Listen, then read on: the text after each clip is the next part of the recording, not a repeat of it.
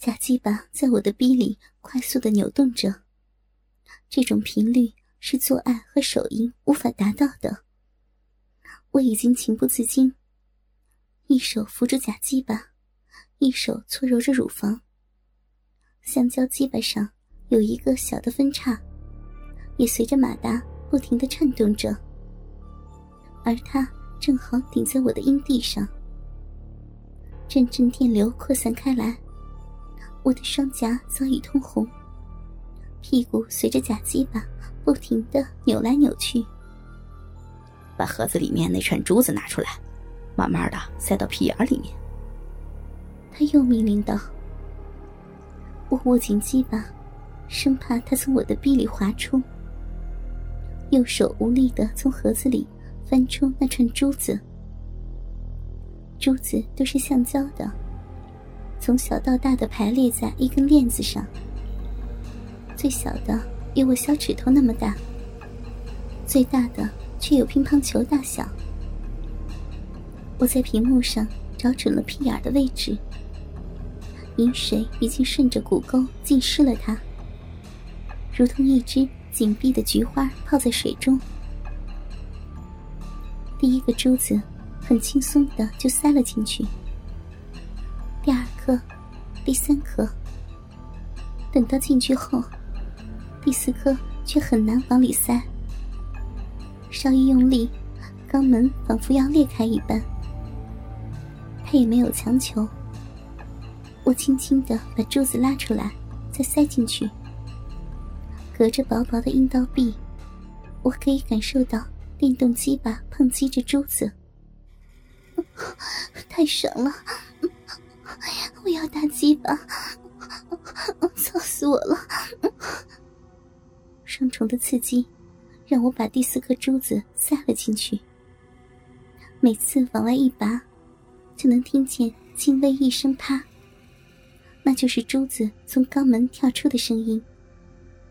还有三颗珠子在外面，我再也没有勇气把它们塞进去了。这种刺激，让我希望永远不要停息。从此以后，我下面的两个洞。就在他的开发下逐渐成熟，屁眼儿也可以塞下全部的珠子，任凭电动机把从小臂撞击着它们，然后达到高潮。除去老公在家的日子和月经来的那些天，我已经离不开自慰了。没有他的时候，我就躺在床上自己手淫。后来。他又给我寄了一个 DV，说摄像头不太清楚，让我没事的时候拍下自己再传给他。网络上流传着我各种各样自慰的 DVD，当然是经过他处理的。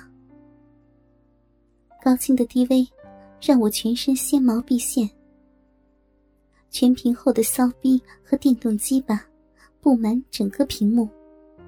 给人强烈的冲击。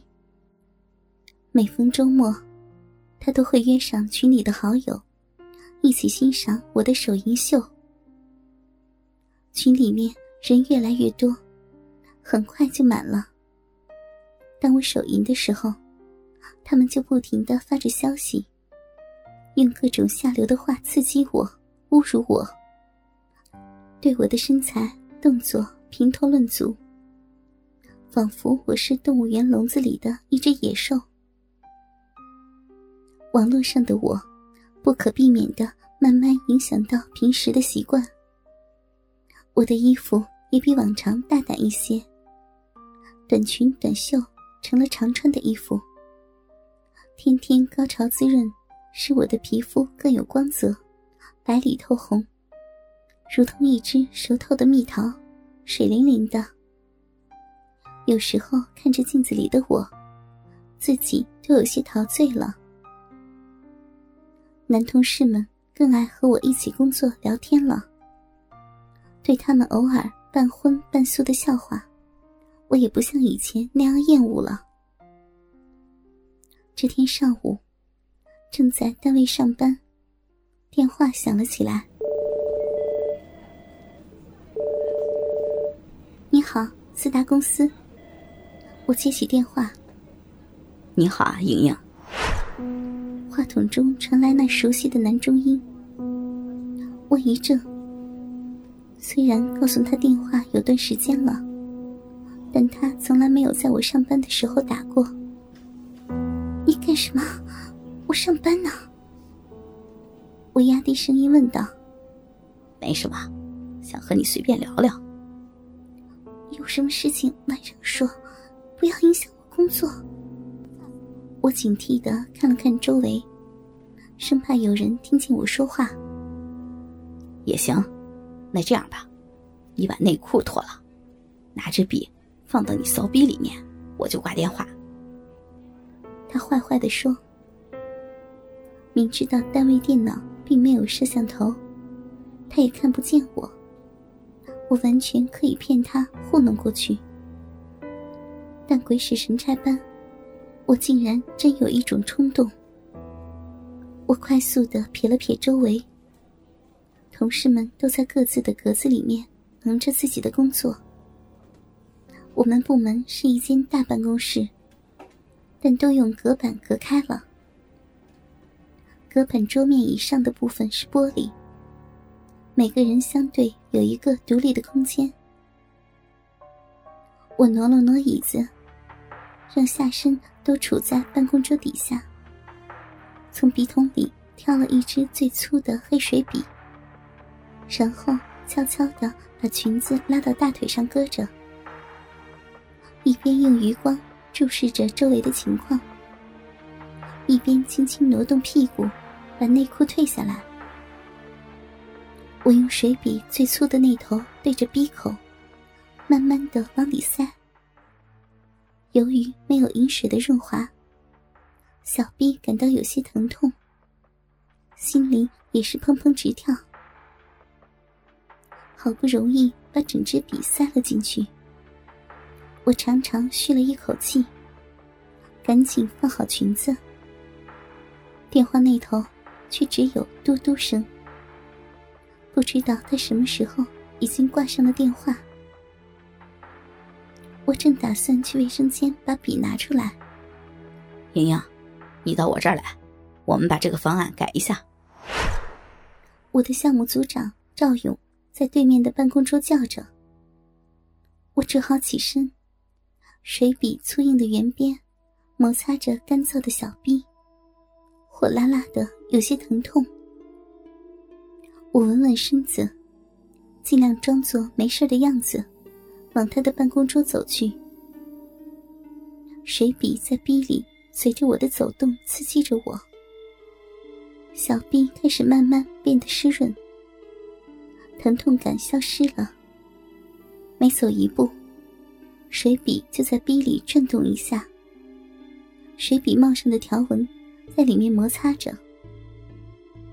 我站在赵勇旁边，他坐在椅子上。对着屏幕上的方案，不停的指指点点。我拿着纸笔记着，小臂变得越来越湿，已经开始张开了。我感觉水笔快滑出来，稍稍用力收了收臀肌，把大腿夹了夹，水笔又往里去了一点。我甚至忍不住想发出呻吟。后面不知道他怎么讲，我怎么记得。我的注意力全集中在下面，水笔往下滑一点，我就夹紧往里推一点。他在里面进进出出，好像一只鸡巴，轻轻逗弄着我的骚逼。不同的是，要由我来控制力度和深度，但他永远达不到深处。赵勇终于讲完了，我的逼已经湿得不成样子，饮水顺着大腿开始往下流。我赶紧跑到卫生间，脱下裙子坐在马桶上，迫不及待的将手指伸进我的骚逼，有力的抽插着。